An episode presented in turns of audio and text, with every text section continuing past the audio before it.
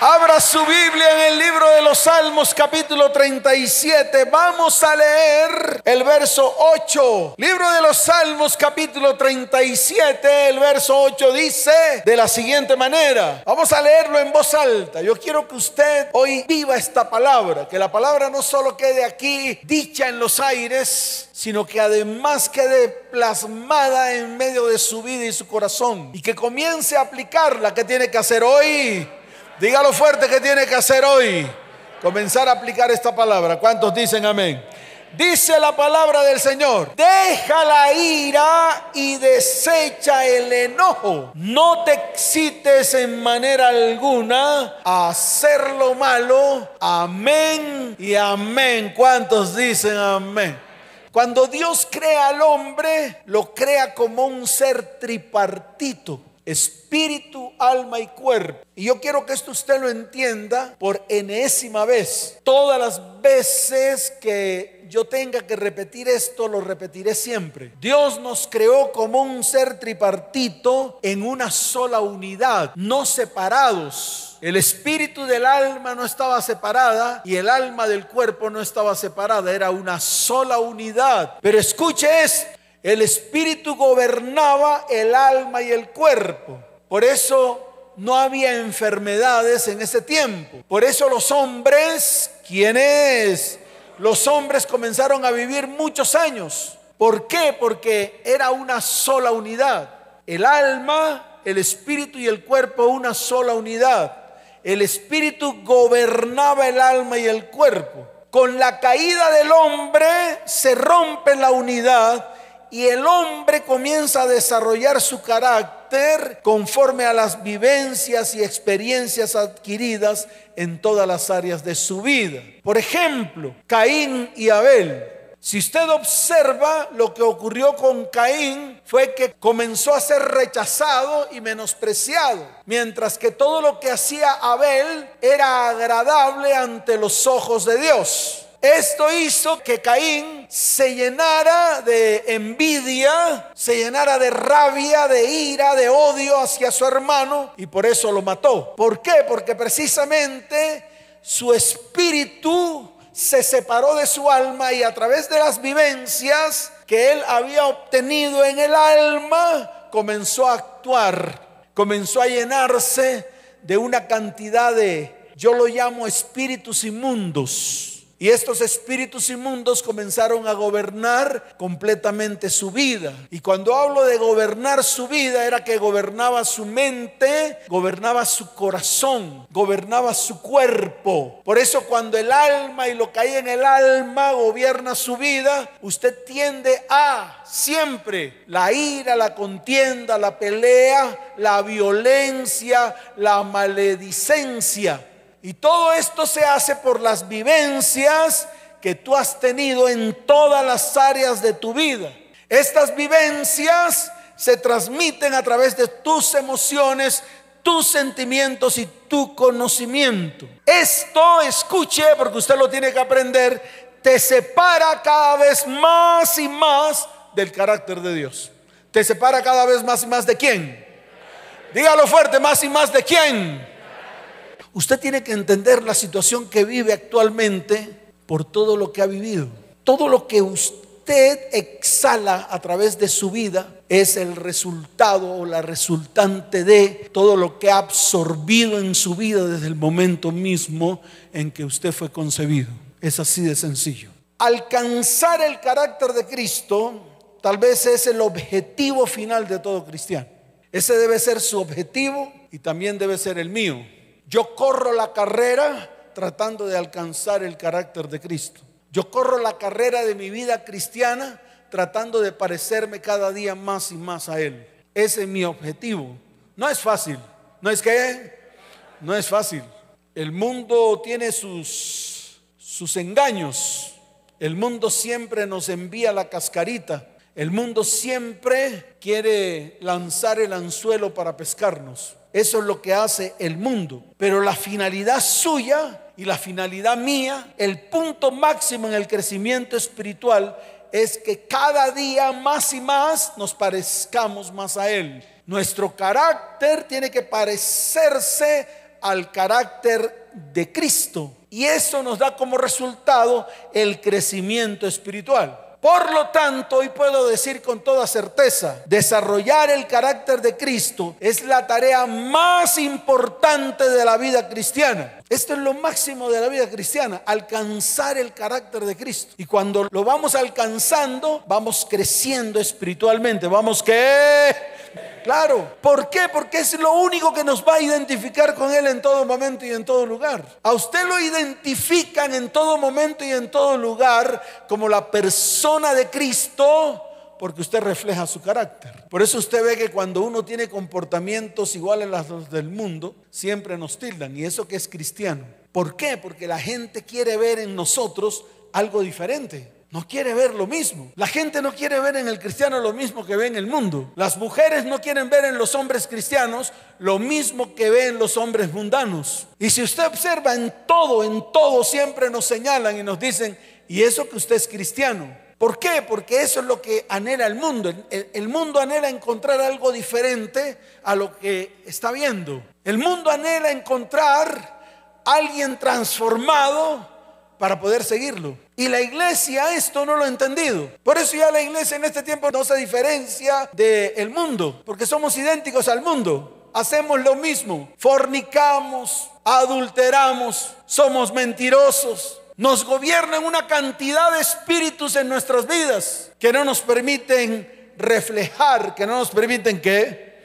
reflejar el carácter de Cristo. Y ese es el fundamento de la vida cristiana. Ese es el fundamento que nosotros tenemos que comenzar a ejecutar. Esa es la única razón por la cual el objetivo de toda nuestra enseñanza, escuche bien, no es llenar al pueblo de Dios de conocimiento e información, porque eso es lo que hacen en todas partes. Llenan al cristiano de una mano de conocimientos y una mano de información, que hasta a veces todo esto trae para nosotros confusión. Y por eso es que hay muchas doctrinas. Tal vez muchos son cristianos con muchas doctrinas. Por eso nosotros, ¿quiénes? Dígalo fuerte, ¿quién es? Claro, nosotros tenemos que mirar la palabra como un todo y comenzar a aplicar lo que está escrito en la palabra. ¿Cuántos dicen amén? ¿Cuántos dicen amén? Dele fuerte ese aplauso al Señor. Entonces escuche, el carácter nunca se construye en un salón de clases. No, no, no, el carácter de Cristo nunca lo puede construir usted en un salón de clases. Nunca lo construye en una escuela de liderazgo ni en una escuela teológica. Allí usted no adquiere el carácter de Cristo. El carácter de Cristo se construye cuando entendemos, escuche, que el anhelo de Dios para su iglesia en este tiempo es desarrollar nuestro carácter y el carácter de nuestra familia conforme a la imagen y semejanza de Dios. Así de sencillo. Está escrito en el libro de Génesis, capítulo primero, verso 26. Dice la palabra. Entonces dijo Dios. ¿Quién lo dijo? ¿Quién lo dijo? Se acabó el lío. ¿Qué dijo Dios? Dice, hagamos al hombre a nuestra imagen conforme a nuestra semejanza. ¿Para dónde quiere agarrar? Ese es el fundamento de Dios desde el comienzo para el hombre. Establecer a los hombres conforme a su imagen y semejanza. Usted de pronto me dirá, pastor, el antiguo, ahora vaya al Nuevo Testamento, lo dijo el apóstol Pablo, ¿quién lo dijo? ¿Quién lo dijo? En el Nuevo Testamento, está en el libro de Romanos Abra su Biblia en el libro de Romanos, capítulo 8, desde el verso 29 hasta el verso 30. Dice la bendita palabra del Señor. Libro de Romanos, capítulo 8, desde el verso 29 hasta el verso 30. Dice la palabra del Señor. Porque a los que antes conoció, también los predestinó para que fuesen hechos conforme, dígalo fuerte, a la que a la imagen de su Hijo para que Él sea el primogénito entre muchos hermanos. Verso 30. Y a los que predestinó, a estos también llamó, y a los que llamó, a estos también justificó, y a los que justificó, a estos también glorificó. ¿Qué palabra? Para aquellos que dijeron que era en el Antiguo Testamento, ahora yo le muestro la Biblia y se la restriego en la cara en el Nuevo para que usted vea que el Espíritu de Dios es el mismo siempre y habla igual, no cambia. ¿El Espíritu de Dios qué? Dígalo fuerte, ¿el Espíritu de Dios qué? No cambia. Dios es el mismo ayer, hoy y cuando. Y siempre. Así que Él no va a cambiar por la linda cara suya. Él no va a cambiar por las múltiples morisquetas que usted haga. Él no va a cambiar porque usted cambie la teología. Él no va a cambiar porque usted cambie los fundamentos y principios. Él no va a cambiar porque usted empieza a hablar paporreta y paja. Él no cambia, Él es el mismo. Y así como actúa en Génesis, o sea, en el Antiguo Testamento, en el Pentateuco, sigue actuando hoy y seguirá actuando siempre, porque Dios siempre piensa lo mismo. ¿Cuántos dicen amén? ¿Cuántos dicen amén? La imagen de Dios, escuche porque es importante complementar esto, se muestra en el libro de Gálatas capítulo 5, verso 22. Libro de Gálatas capítulo 5, desde el verso 22 en adelante, dice la bendita palabra del Señor. Mas el fruto del Espíritu, más el que es, dos puntos, ahí está. Vamos a mencionarlo en voz alta, toda la iglesia. Amor, gozo, paz, paciencia, benignidad, bondad, fe, mansedumbre, templanza. Contra tales cosas no hay ley. Contra tales cosas que, dígalo fuerte, contra tales cosas que no hay ley. Así que proponga en su vida desarrollar estas nueve cualidades que encierra el carácter de Cristo. Y para poder desarrollar el carácter de Cristo, debemos conocer el carácter de Dios. Para poder desarrollar el carácter de Cristo, debemos qué? Conocer el carácter de Dios. Está escrito en el libro de Juan capítulo 14, desde el verso 7 en adelante. Mire lo que dice la bendita palabra del Señor. Si me conocieseis, también a mi Padre conoceréis. Y desde ahora le conocéis y le habéis visto. Felipe le dijo, un discípulo, Señor, muéstranos el Padre y nos basta. Jesús le dijo, tanto tiempo hace que estoy con vosotros y no me has conocido, Felipe. El que me ha visto a mí, ha visto al Padre. ¿Cómo pues dices tú, muéstranos el Padre? Verso 10. ¿No crees que yo soy en el Padre y el Padre en mí? Las palabras que yo os hablo, no las hablo por mi propia cuenta, sino que el Padre que mora en mí, Él hace las obras. Verso 11. Creedme que yo soy en el Padre y el Padre en mí. De otra manera, creedme por las mismas obras. Amén y amén. Ahora vamos a leerlo en primera persona. Ahora vamos a leerlo como si fuésemos la iglesia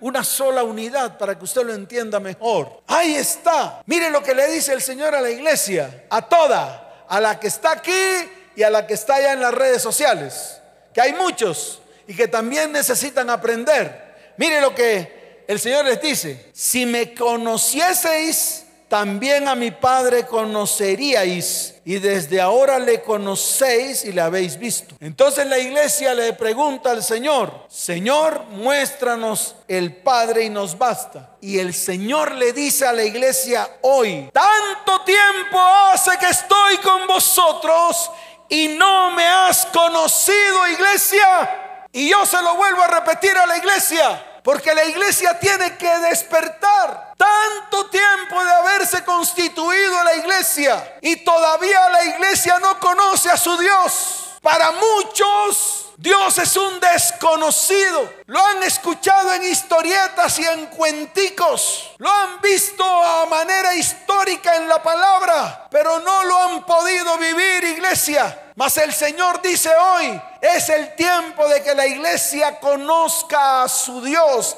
Es el tiempo de que ¿qué? Levante su mano y diga, es el tiempo en que yo conozca a mi Dios. ¿Cuántos dicen amén?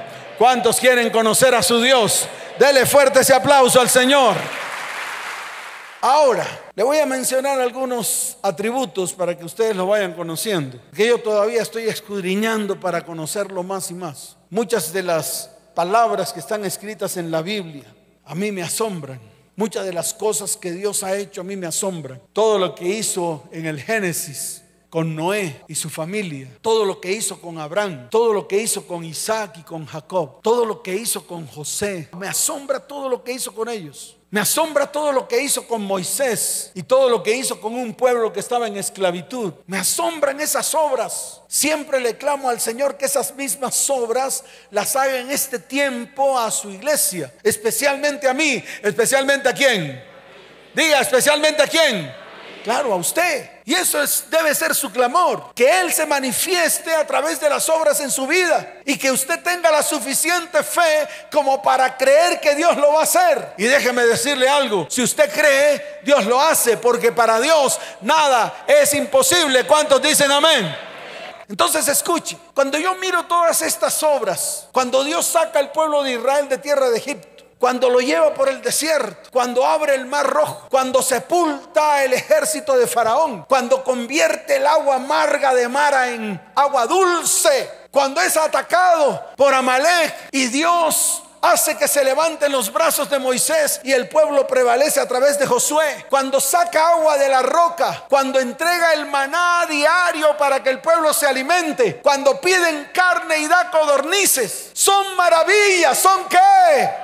Maravillas. Cuando llegan a la tierra prometida, no el pueblo que salió de Egipto, porque ese pueblo no creyó, ese pueblo quedó allá en el desierto sepultado. Dios tuvo que levantar una nueva generación, tuvo que levantar qué? A través de Josué para meterlo a la tierra prometida. Y la manera como Dios planeó todo, como Dios le dio la revelación a Josué para destruir Jericó. Después la manera como destruyó a Jai y a todos los amorreos y cananeos que estaban en ese lugar. Cómo sacó a todos los demonios, a todos los que Dígalo fuerte a todos los que demonios de en medio de esa tierra y la santificó para entregársela a un pueblo. Wow, cuando yo veo eso digo, tremendo lo que Dios es. No hay palabra, no hay definición para poder identificar o para poder describir a Dios. Pero yo en mi ignorancia, en mi poco conocimiento, comencé a escribir y escribí esto de Dios para que usted lo vea. Lo primero que escribí es que Dios es espíritu, Dios es que, porque no lo veo, pero siento su presencia. Siento que está, siento que se manifiesta, siento que hace cosas grandes por mí, por mi familia, por mis descendientes, por la iglesia. Y veo más características, es invisible, así como lo dije, no lo veo. Es inmutable, nunca cambia. Por más de que yo le diga, Señor, acéptame, acéptame esta cosita, esta mentirita. Él dice, no, porque yo soy santo. Entonces no puedo aceptar lo que tú me digas. Él es inmutable, Él es omnisciente, lleno de sabiduría veraz, fiel, bondadoso, misericordioso, lleno de amor, santo, justo, celoso, tardo para la ira, omnipotente, perfecto. Y al final digo, eres hermoso. Como digo, Dios es hermoso en toda la hermosura de su santidad. ¿Cuántos dicen amén? Ahora sí, denle un fuerte aplauso al Señor. Ahora sí. De un grito de victoria. Se acabó el lío.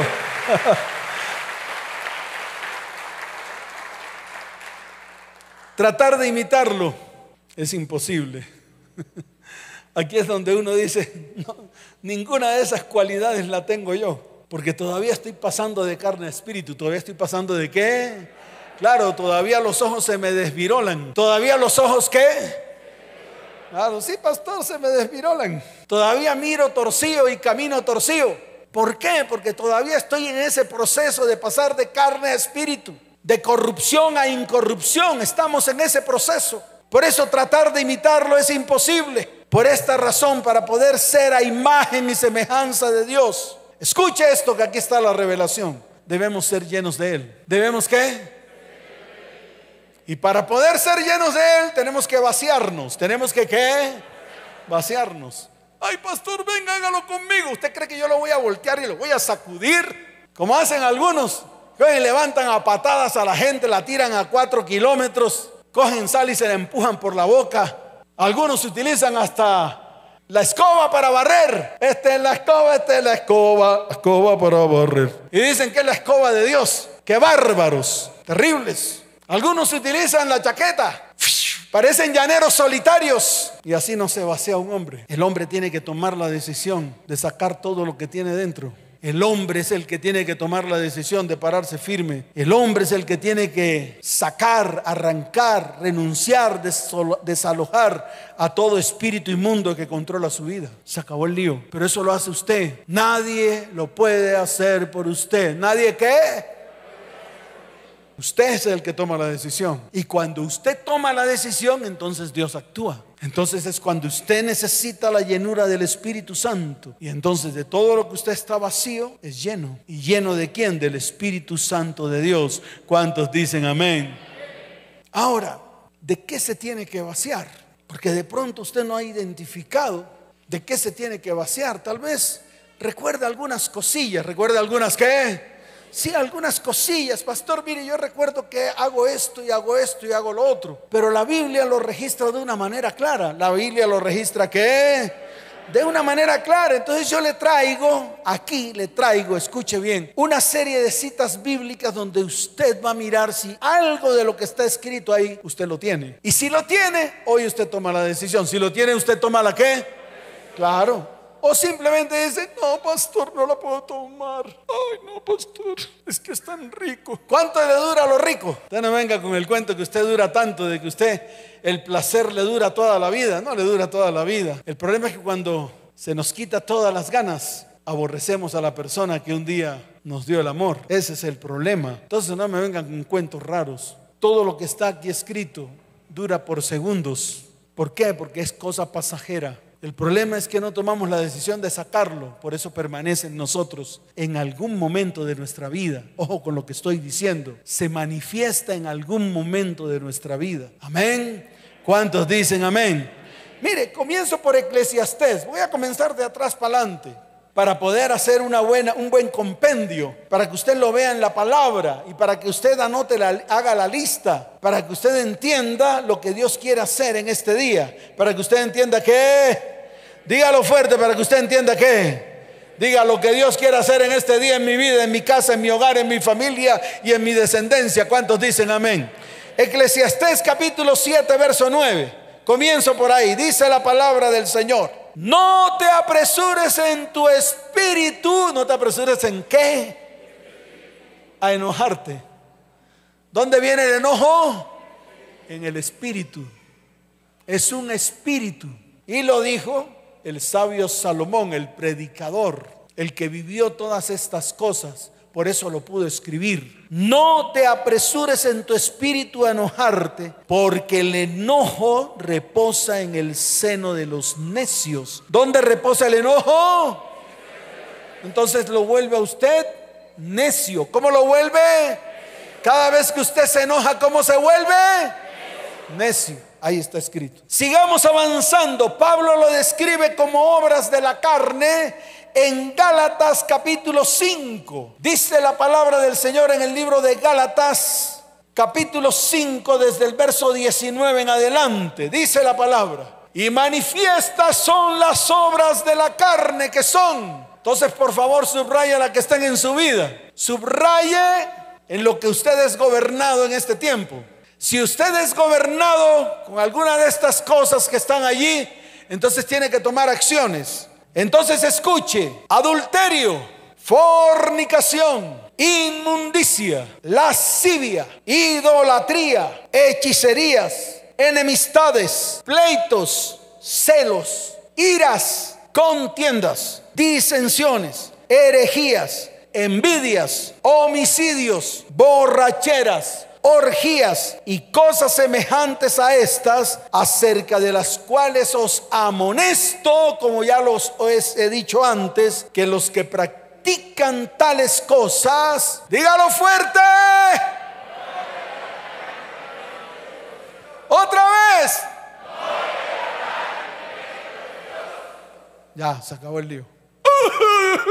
Golpe en el pecho, dirán algunos. Y los religiosos, esos se van a dar golpes en el pecho porque así son. Y la iglesia del siglo XXI se va a jalar los pelos.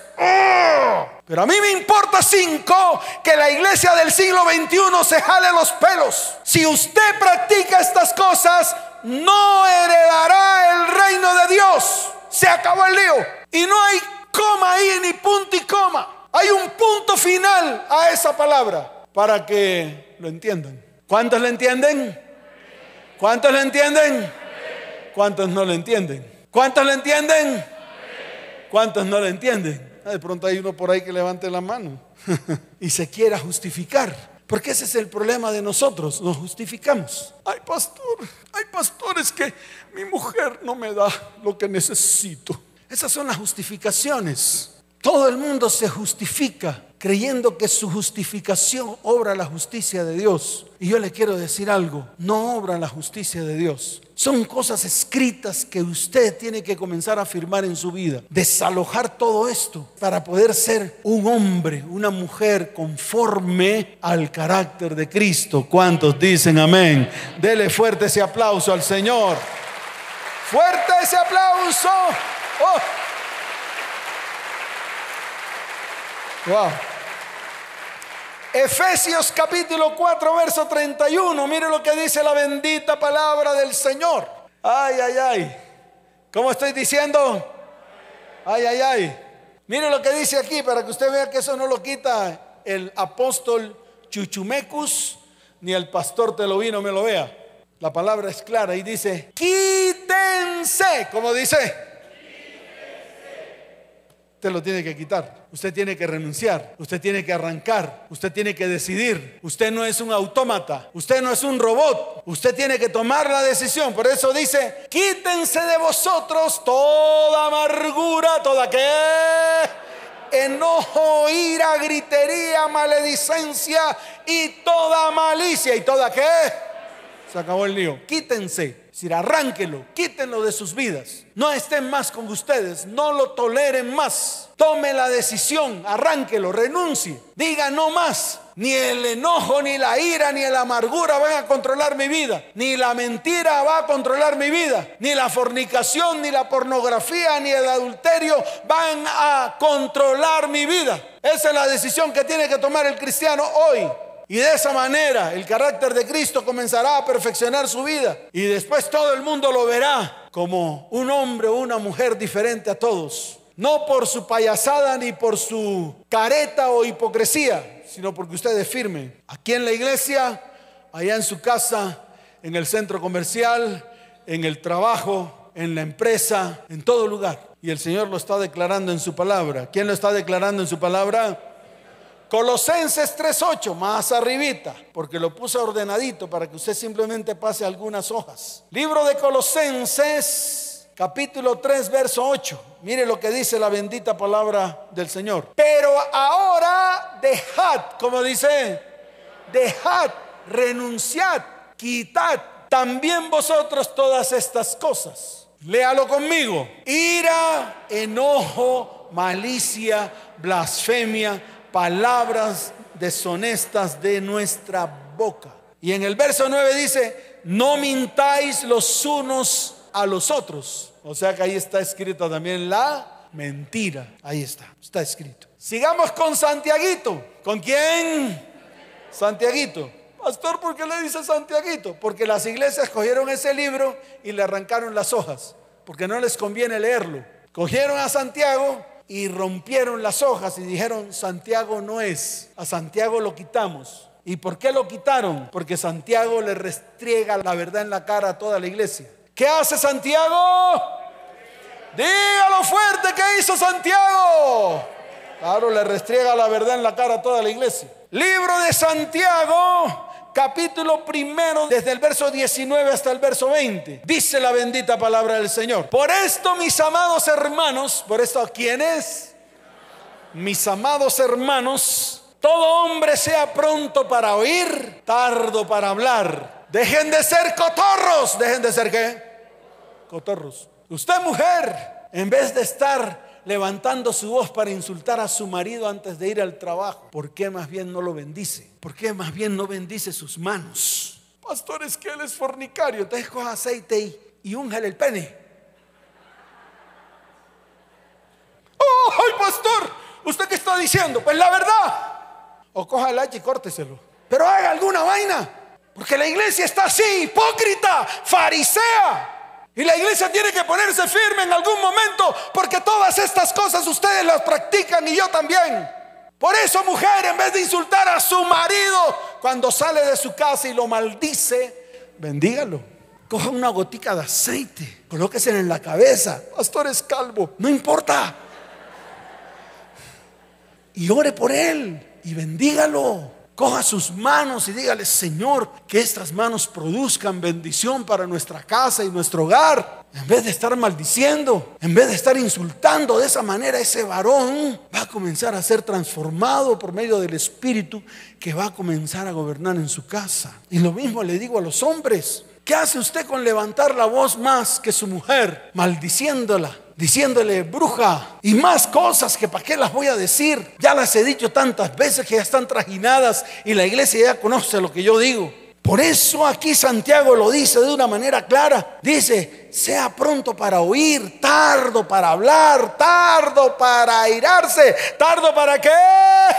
Y entonces viene la definición correcta, porque la ira del hombre no obra la justicia de Dios, porque la ira del hombre que por más de que usted se aire, nada va a pasar.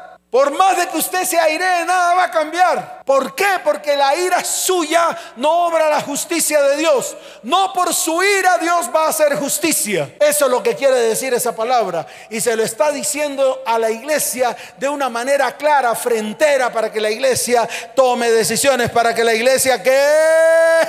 Para que la iglesia qué. Ahí está. Ahora, en todas estas citas bíblicas hay un espíritu inmundo que opera en el ser humano y lo gobierna. Y es común en, todas estas citas bíblicas y se llama ira. Se llama como la ira. Y la ira tal vez es el espíritu inmundo que más ataca al hombre, que más lo guarda el hombre en lo profundo de su corazón. Y cuando hablo de hombre, hablo de ser humano hablo de hombre y mujer. La ira, escuche bien porque es importante que yo se la defina para que usted lo entienda de dónde viene la raíz. La ira viene de una raíz llamada amargura. ¿Llamada qué?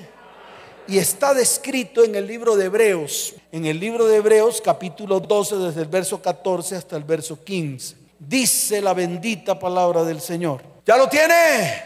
Léala fuerte conmigo. Dice, Seguid la paz con todos y la santidad, sin la cual nadie verá al Señor. Mirad bien, no sea que alguno deje de alcanzar la gracia de Dios, que brotando alguna raíz de amargura os estorbe y por ellos muchos sean contaminados. La amargura y la raíz de amargura es como una raíz de maldición que se come tu vida. ¿Qué hace esta raíz de maldición? Seca tu vida, la chupa completamente. Absorbe tu vida, te seca, seca tus huesos, seca tu mente, seca tu corazón, te deja vacío. Y esto lo produce precisamente la amargura y la raíz de amargura. Esta raíz de amargura trae como consecuencia el rencor, trae como consecuencia el resentimiento, trae como consecuencia la frustración, trae como consecuencia la tristeza y provoca punzadas en el corazón. ¿Provoca qué? Punzadas en el corazón. Está escrito en el libro de los Salmos, capítulo 73 Recuerde que yo todo lo fundamento a través de la palabra. No me gusta hablar paja. Libro de los Salmos capítulo 73. Dice la palabra del Señor en el verso 21. Léalo. Léalo. Dice, se llenó de amargura mi alma. ¿Se qué? Y en mi corazón sentía punzadas. Ahí está escrito. Por eso es que dije que el que tiene raíces de amargura y amargura muchas veces sienten como punzadas en el corazón. Entonces va donde el médico y el médico le dice, tiene un soplo. Le mira por aquí y dice, tiene taquicardia. Y entonces usted se asusta. ¡Oh! ¿Qué será? Y viene a la iglesia y levanta las manos y le dice, Señor, sáname. Y el Señor te dice, quita la amargura. Señor, sáname. Y el Señor dice, quita la amargura. Y nunca se sana, porque nunca quitan la amargura. ¿Ya están entendiendo? la carga de tanto pecado produce amargura, porque no se sacia el ser humano con todos los pecados que comete. La carga de todos los pecados crea amargura. Y se lo vuelvo a repetir, porque nunca se sacia de los pecados que comete. Por eso hay que despojarnos de todo peso y del pecado que nos asedia para correr hacia la libertad con que Cristo nos hizo libres. ¿Cuántos dicen amén? Dele fuerte ese aplauso al Señor. Fuerte ese aplauso.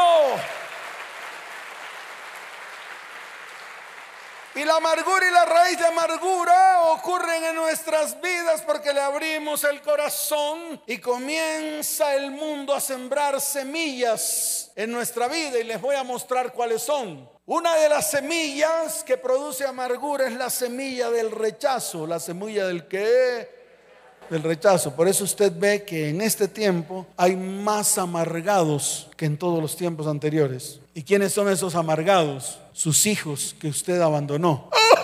No se asuste. Los hijos que usted abandonó al final terminan amargados y llenos de ira. ¿Por qué? Porque en algún momento usted como papá o como mamá los rechazó. Se acabó el día. Pastor, ¿por qué mi hijo es así?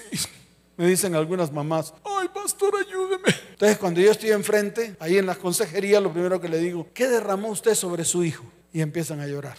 Entonces me cuentan la historia y es una historia triste. Pero a Dios no le importan las historias tristes. A Dios lo que le importa es que usted tome decisiones y sane, restituya, redima todo lo que hizo mal con esos hijos que hoy por hoy están amargados, están llenos de ira, están en contiendas, en peleas, en disensiones. Todo le huele y nada le hiede. Y así anda el ser humano en este tiempo. Causa el espíritu de rechazo. Otra causa, o sea, otra semillita que hemos sembrado, para que usted también lo entienda, injusticias recibidas por causa de la deshonra, la infidelidad, el maltrato, los castigos exagerados, los abusos de autoridades, los robos, las traiciones, la falta de perdón y los fracasos. Entonces pregúntese si todo esto usted lo ha recibido. Si usted en algún momento de su vida ha recibido todo lo que acabé de mencionar, injusticias, por ejemplo, la deshonra. ¿Cuántos de los que están aquí, levanten la mano, han sido deshonrados? Todos, la iglesia completa. Por eso Dios trae estos temas, porque es la iglesia completa. Todos hemos recibido en algún momento de nuestra vida deshonra. Hemos sido deshonrados, no solamente por los más cercanos, nuestro cónyuge, nuestros hijos. Hemos sido deshonrados por la misma sociedad, por la misma justicia. Y no solamente la deshonra, las infidelidades, el maltrato verbal, físico, psicológico, emocional, los castigos exagerados, los abusos de autoridades ¿Cuántos han recibido abusos por las autoridades superiores que tienen? Levante la mano. En los trabajos, en los empleos, que llega el jefe y el jefe es el más malo de todos. Y en vez de llevar justicia, lleva injusticias, maltratos. Es terrible todo esto. Esto es lo que vive la humanidad. Esto es lo que nos da el mundo todos los días. Nos da sopa y seco todos los días. Con todo esto que estoy hablando. Para que usted lo entienda. Por eso nosotros tenemos que ser diferentes. Por eso es necesario ser transformados conforme a la imagen y semejanza del que nos creó. Conforme a la imagen y semejanza de quién. Dígalo fuerte, conforme a la imagen y semejanza de quién. Dele fuerte ese aplauso al Señor. Ay, Dios mío. ¿Y cómo se ve, cómo se manifiesta una persona amargada? Entonces, yo le voy a decir por si acaso, por si acaso usted no ha entendido. Primero que todo, nunca diga yo soy así que y segundo, que todo no diga que Dios lo hizo así. Si lo dice, le doy un zapatazo, porque usted sabe que no nació así. Usted y yo lo sabemos. Usted y yo sabemos que usted no es así que, porque eso es lo que usted dice. Yo soy así que, así me hizo Dios. No, deje de ser hereje, deje de hablar cosas que usted ni siquiera sabe. Dios no actúa así. Usted es así porque el hombre lo hizo así, el ser humano lo convirtió en lo, en lo que es usted. Desde el mismo vientre el ser humano lo convirtió en lo que es usted hoy. Todo lo que sucedió en el vientre, todo ese rechazo, todos esos golpes que usted recibió de una mamá que quería abortarlo o abortarla, todo eso, de eso está llena su alma. Todos los insultos, todas las violaciones, Todas las veces que abusaron de usted, todas esas palabras que derramaron sobre usted, palabras maldicientes, eso no se quedó ahí en el aire. Todo lo que hicieron con usted es algo espiritual. Y déjeme decirle algo, esto lo tiene que entender la iglesia. En lo espiritual, lo que sucedió hace muchos años atrás es como si hubiera sucedido hoy porque no hay tiempo. En lo espiritual no hay tiempo. El mismo Señor lo dijo, un día para mí son mil años y mil años es un día. ¿Por qué? Porque estamos hablando en términos espirituales. ¿Cuántos dicen amén? Entonces las personas se muestran con carácter amargo, su carácter se hace áspero, le hace áspero en sus relaciones. Así que ahora entienda por qué razón usted contesta feo a las personas que tiene a su lado. Entiéndalo. Eso es para entenderlo, para meterlo aquí en el cacumen, aprendérselo de calilla y comenzar a ejecutarlo. ¿Por qué le contesta usted mal a las personas que están a su alrededor?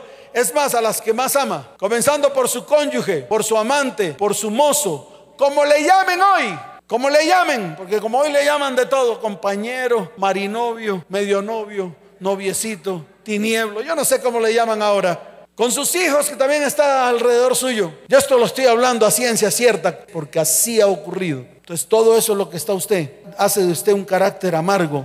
Lo hace áspero tiene carepuño. ¿Tiene care qué? Carepuño. Nosotros le decimos carepalo. Aquí le dicen rostro de madera, pero nosotros le decimos carepuño. El rostro de la persona con raíz de amargura es serio, rígido. Su mirada en ocasiones es triste porque hay frustración e impotencia. Otras veces es soberbia y altiva. Entonces muestra las dos caras. La cara de soberbia y altiva. ¿Y este qué? ¿Qué cree que vas? ¿Qué crees? O a veces es triste así afligida. Pobrecita de mí, pobrecito de mí. O cantan la canción, ¿qué será de mí? no se ríen que la vaina es seria. Y cuando sale ese carácter, se riega y contamina a los próximos, así como está escrita en el libro de Hebreos capítulo 12, verso 15. Es para que usted lo entienda, que no estamos hablando aquí paja. Las consecuencias de la amargura es como una planta parásita que se come los nutrientes de la vida y del corazón. Escuche esto, trae soledad, trae ruina, trae enfermedad, trae sequedad y al final le trae muerte. La amargura cautiva el corazón y lo introduce a usted en cárceles espirituales. La persona pierde la gracia de Dios. Y déjeme decirle algo, sin la gracia de Dios, usted está a merced de las tinieblas. Pero escuche esto, Jesús en la cruz del Calvario, cuando estuvo en el Getsemaní antes de pasar al sacrificio, Él lo dijo, estoy angustiado hasta la muerte. Fue a la cruz, allí exhibió públicamente a todos estos demonios inmundos y la palabra dice que triunfó sobre ellos en el madero. Jesús nos dio la victoria sobre este mal carácter que muchas veces polula en medio de nuestras vidas este mal carácter que no refleja el carácter perfecto de Dios. Pero a partir de hoy, ¿a partir de cuándo? Dígalo fuerte, ¿a partir de cuándo? Nos vamos a levantar y vamos a pedirle al Espíritu de Dios que traiga libertad para nuestra vida, casa, hogar, familia y descendencia. ¿Cuántos dicen amén? ¿Cuántos dicen amén? Dele fuerte ese aplauso al Señor y colóquese en pie. Colóquese en pie, por favor. Hoy es el día que Dios ha preparado para bendecir su vida, para bendecir su hogar, su familia y su descendencia. Hoy va a pedirle al Espíritu Santo que toque su vida. Diga al Espíritu de Dios, levante sus manos al cielo. Diga al Espíritu Santo, toca mi vida, toca mi vida. Vamos a decirle, Espíritu de Dios, ven, ven y llénanos con tu perfecta presencia. Ven, Espíritu, ven, llénanos, Señor, con tu preciosa unción. Te necesitamos, Señor. Levante su mano derecha y dígale, Señor, yo renuncio a estos espíritus inmundos. Hoy renuncio a todos estos espíritus que controlan mi vida, que controlan mi carácter y me vuelven una persona malsana con un mal carácter. Espíritu Santo, hoy abro mi corazón y te pido que me llenes, que llenes mi vida de tu perfecta presencia. Hoy me vacío, hoy saco todo de mi vida. Hoy renuncio a estos demonios inmundos que me han controlado durante años y años. Hoy perdono a todos aquellos que abrieron en mi corazón heridas profundas desde el vientre de mi mamá. Hoy, Señor, tomo la decisión de quitar la afrenta de en medio de mi vida, de vaciarme completamente. Hoy te pido, Espíritu de Dios, que me llenes de tu perfecta presencia. Levante su mano derecha al cielo. Escuche bien. El rey Ezequías, en algún momento Dios le dijo al profeta Isaías que fuera a visitarlo, que le llevara una noticia. Y esa noticia era, escuche bien, arregla toda tu casa porque morirás y no vivirás. Dice la palabra que el rey Ezequías se llenó de dolor y de amargura. Dice él que, dice la palabra que él se pegó al muro y comenzó a llorar amargamente. Y cuando estaba llorando le dijo, Señor, acuérdate de mis ofrendas. Acuérdate de todas las cosas que he hecho bien. No te acuerdes de las cosas que he hecho mal, porque bien he hecho cosas incorrectas delante de tus ojos. Cuando él estaba diciendo estas cosas, el profeta Isaías iba por la mitad del patio y Dios le dice, devuélvete y dile al rey Ezequías que yo le voy a dar más años de vida. El profeta Isaías se devolvió y le dijo, rey Ezequías, Dios te dice que te va a restaurar por 15 años más. Yo les quiero decir algo. Yo sé que muchos de los que están aquí necesitan ser restaurados, necesitan vivir más, porque todo lo que han vivido ha sido un desastre, porque han anhelado ser bendecidos y en cambio de todo esto reciben maldición, reciben palabras hirientes, reciben destrucción para sus vidas. Mas el Señor hoy les dice a todos ustedes, yo los voy a restaurar y les voy a dar nuevamente vida. ¿Cuántos dicen amén? Dele fuerte ese aplauso al que vive por los siglos de los siglos. Fuerte ese aplauso.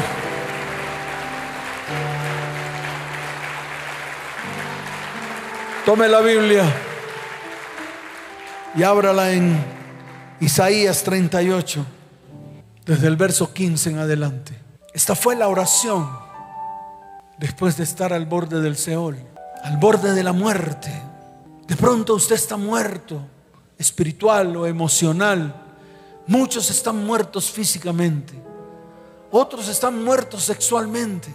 Otros están muertos económicamente. Pero déjeme decirle algo. Si lo pudo hacer con el rey Ezequías, que hizo cosas que no agradaron a Dios, ¿cuánto más no lo va a hacer el Señor en este tiempo con su iglesia? ¿Cuántos dicen amén? Vamos a leer. Quiero que lea en voz alta la oración.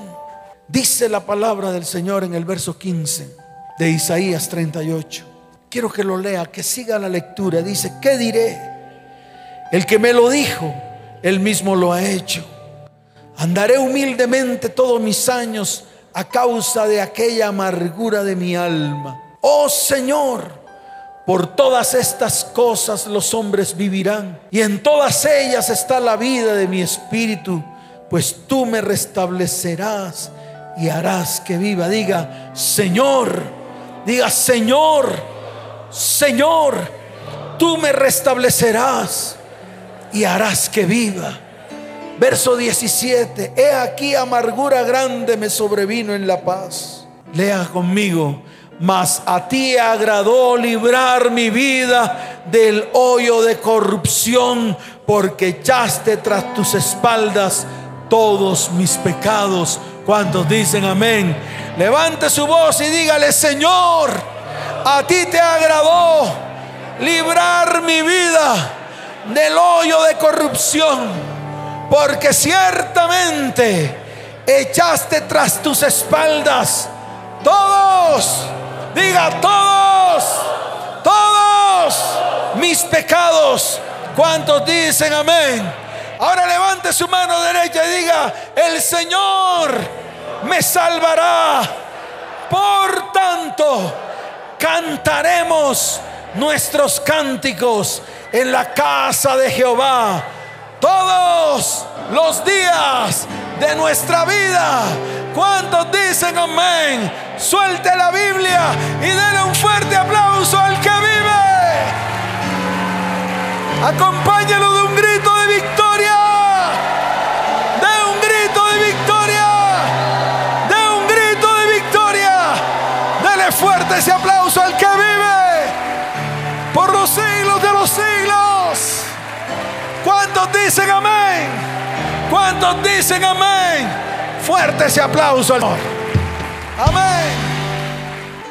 Ahora iglesia, levante sus manos al cielo. Padre, bendice a tu iglesia. Llévalos en paz y en bendición. Y te pido, Señor, que los sostengas en el hueco de tu mano. Que estos sean tiempos de bendición para ellos.